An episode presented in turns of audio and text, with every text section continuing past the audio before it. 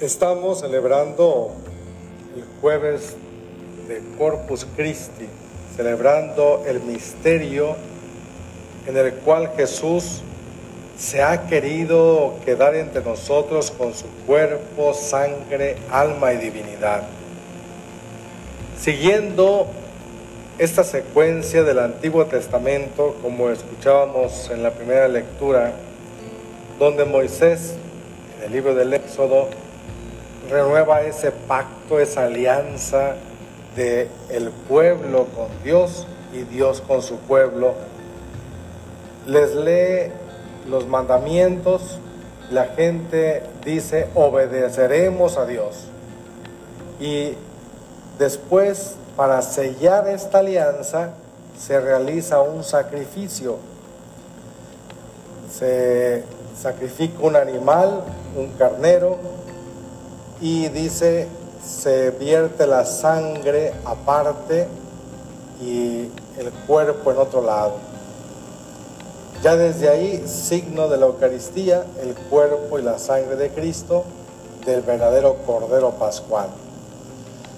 Luego va a rociar con esa sangre de este animal irracional al pueblo para sellar el pacto de la alianza. Sabemos ya que era una mera figura de lo que luego será el verdadero pacto de la alianza que Jesucristo va a realizar. Van como preparando estos signos del Antiguo Testamento, lo que ya Jesús realizará en el Nuevo.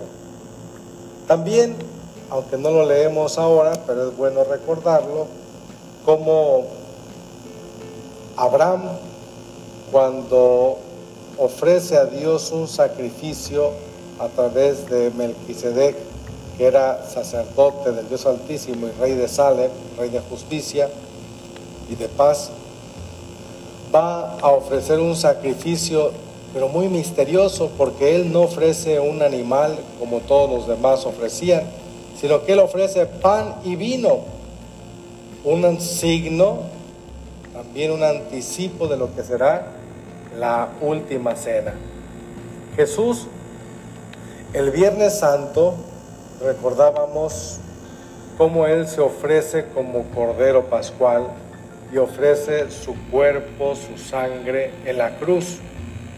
Pero un día antes, el jueves, va a celebrar la cena con sus discípulos, la cena pascual, y en esta cena va a ser el anticipo del sacrificio cruento que el día siguiente celebraría, ahora mediante un sacrificio incruento, es decir, sin derramamiento de sangre. Y ese sacrificio incruento lo va a hacer a través del pan y del vino. Y desde ahí instituye la Eucaristía. Por eso todos los jueves, nosotros decimos son jueves eucarísticos, recordando aquel jueves, jueves santo, en donde Jesús celebra su primera misa, la primera acción de gracias, el sacrificio agradable a Dios, en donde hay también esa separación del cuerpo y la sangre que tiene un significado muy profundo, es la entrega total es capaz de darse. A veces nosotros cuando decimos estoy para servirte, es una manera solo alegórica o simbólica de decir, aquí me tienes en lo que tú necesites, estoy para ayudarte. Pero sabemos que hay momentos en donde cada uno pues va viviendo su propia experiencia y su propia situación y su propia realidad, en donde no podemos hacer lo que al otro le corresponde. Cada uno tiene, podemos apoyar, podemos ayudar con nuestro tiempo, con algún momento de nuestro día, de nuestra jornada, podemos servirle al otro y más cuando se encuentra atrofiado o impedido físicamente eh, con alguna situación, podemos apoyar. Pero lo que Jesús hace es yo me ofrezco por ti, porque hay una deuda que pagar, una deuda eterna, en donde solamente uno que es eterno podría saldar esa deuda.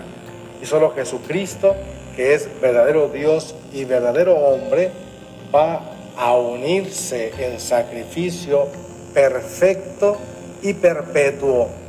Por eso, en las palabras de la última cena que hoy escuchamos a través del Evangelio de Marcos, nos recuerda este relato de la institución de la Eucaristía, en donde la última cena toma el pan y hace la acción de gracias que se hacía en el antiguo rito judío, pero ahora añade él unas nuevas palabras. Esto es mi cuerpo que se entrega por ustedes. Tomando la copa dice, este es el cáliz de la alianza nueva y eterna que se derrama por todos, por muchos, para el perdón de los pecados. Y luego concluye las palabras, hagan esto en memoria mía. Y a partir de entonces la iglesia ha celebrado, desde los primeros siglos hasta nuestros días, ha celebrado la Eucaristía.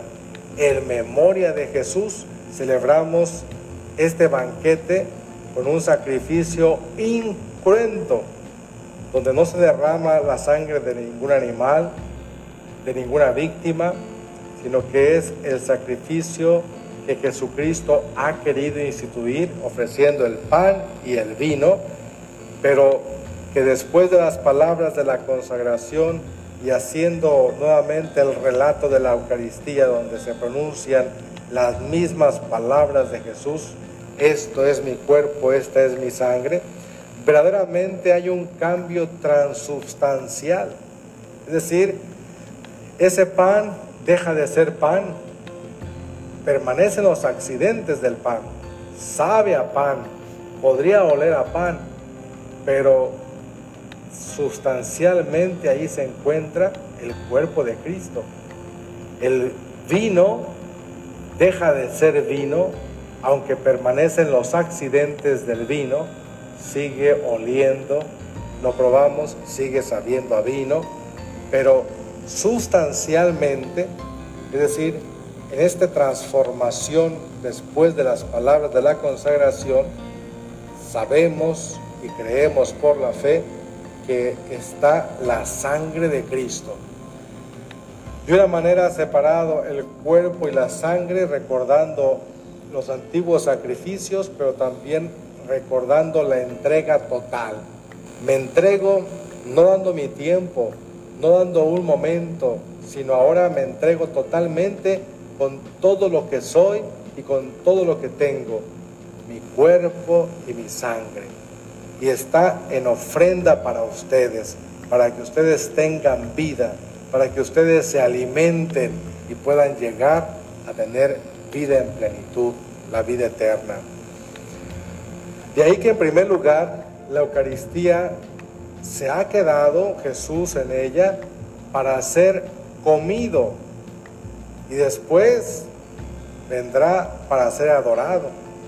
Pero en un primer momento es importante recordarlo, Jesús se ha quedado para dejarse comer, para alimentarnos, para estar muy cerca y muy íntimamente dentro de nosotros. De ahí, queridos hermanos, que en este día que celebramos con toda solemnidad la fiesta del cuerpo y la sangre de Cristo, en donde en primer momento lo comeremos como cada Eucaristía, pero también lo adoraremos y estaremos rindiéndole ese culto de adoración porque es Dios mismo que se hace presente entre nosotros. Y creemos por la fe que está con su cuerpo, sangre, alma y divinidad en este pedacito de pan, en esta Eucaristía. Y ahí es la fiesta del cristiano y es la fe de todo el pueblo de Dios que acude hoy a celebrar este gran misterio de amor, este gran misterio de fe en donde Jesús se nos da como alimento para fortalecer nuestra vida. Qué bueno que hoy nos reunimos para celebrar este encuentro gozoso y glorioso con el que sabemos nos ama y que ahora nosotros queremos responderle con nuestro amor, con nuestra presencia y con lo que podemos hacer con nuestro culto de adoración a Dios, reconociéndolo como nuestro único Dios verdadero. Que así sea.